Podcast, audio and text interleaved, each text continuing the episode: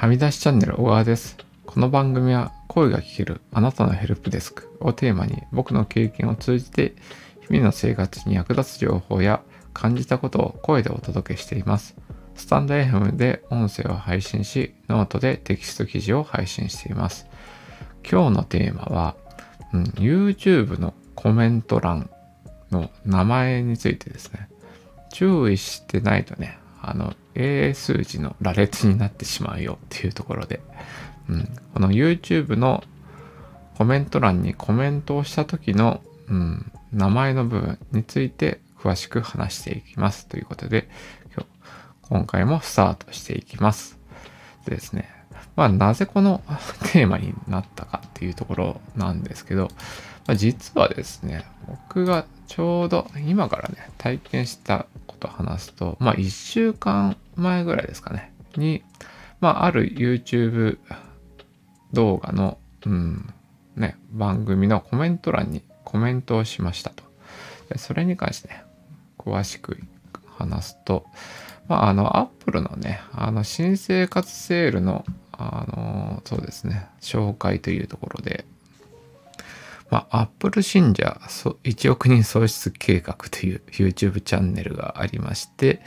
まあ、まあ、現在今見るとね、あの、チャンネル登録者数14.6万人ということで、まあ、すごく有名なチャンネルで、以前から僕も見てるんですけど、まあ、その YouTube チャンネルで、まあ、2024年のね、あの、高等教育機関向けのキャンペーンが始まりましたと。で、狙うべき Apple 製品はこれという、うん、タイトルで番組が、うん、YouTube 番組がありまして、そこの中でね、あの、うん、iPad のね、あの新製品が出た場合に、そのセールの対象になるかなならないかというところで、まあね、その過去の知見がある方がいればね、コメントくださいという、まあ、話がありまして、まあ僕がね、そこに対して、あの、コメントをしましたと。うん、で、まあコメント内容はね、あの、言うと、まあ、ぬふぬふさん、こんにちは。僕は毎年教職員の対象になりつつ、毎年この時期にセールの内容をチェックしていますと。過去の経験では iPad がセール期間中に新製品が発表された場合に、発表された後のキャンペーンの募集要項のページに、括弧ただし第7、第何世代の iPad は対象外ですと記載され、新製製品が安くなる対象にならなかったことがあります。参考になれば幸いですという、まあ、コメントを残しましたと。でそこからですね、まあ、まあ、昨日ですね、あの、最近になって、あの、新たにね、YouTube の、あの、番組が、あの、更新されというか、で、まあ、内容で言うとね、まあ、要注意、Apple 新学期キャンペーンを狙うなら知っておくべきことっていう内容で、そうですね、あの、まあ、その内容でね、新たにあの番組が作られた中で、まあ、その内容、その番組の中にですね、僕が過去、過去にあの話したその iPad の、うん、についてのコメントを、あのね、その番組の大体ね、1分54秒のタイミングで、あの、うん、紹介されてましたと。で、うん。で、昨日それを見て、うん、もう紹介されたなと思いつつ、あの、ふっと 思ったことがあって、あのね、ハンドルネームなしさんっていう形になってて、で、僕ね、あの、うん、あんまり YouTube のコメント欄にコメントを残すタイプでは今までそんなになかったので、自分がコメントした時にね、どう表示されるかっていうのはあんまりチェックしてなかったんですけど、うん、で、そのタイミングではね、ハンドルネームなしさんというところと、あのね、まあ、表記のされ方が、アットユーザーハイフン、まあ CS なんとかとかね、あの英数、英語と数字の、うん、ランダムな羅列の、うん、名前になっていまして、あれれと思って、うん、そのことについて、まあちょっと調べましたと。で、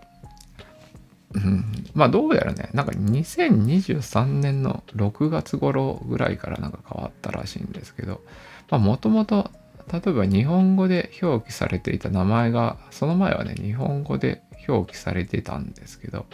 もう英語の数字、英語でしか、うん、あの YouTube のコメント欄には表記されない仕様に変わったと。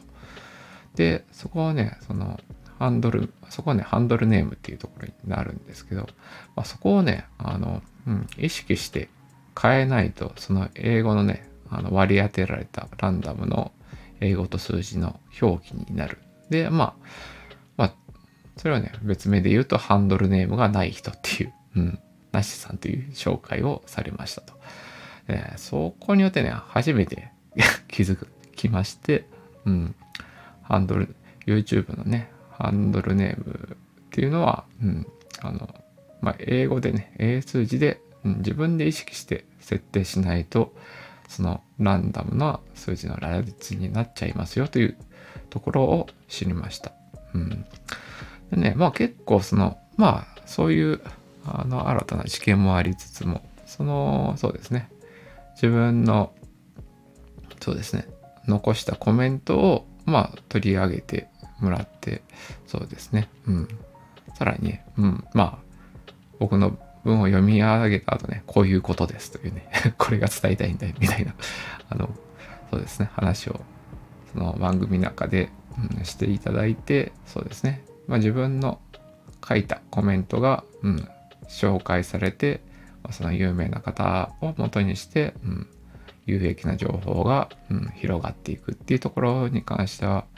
うん、まあ嬉しい体験だなというふうに思いました。うん、ということでね、あの、この YouTube のね、コメントのユーザー名ですね、に関しては、まあそういう仕様になっておるっていうところで、そうですね、まあ YouTube のね、コメント欄が、うん、英数字になってる、どうしようっていう方に関しては、そうですね、意識して、そうですね、その、うん、ハンドルネームっていうのを英語で設定するっていうのを、うん、した方がいいと思います。ということで、うん、今日のメインテーマということで、そうですね、YouTube のコメント欄のユーザー名、うん、ハンドルネームの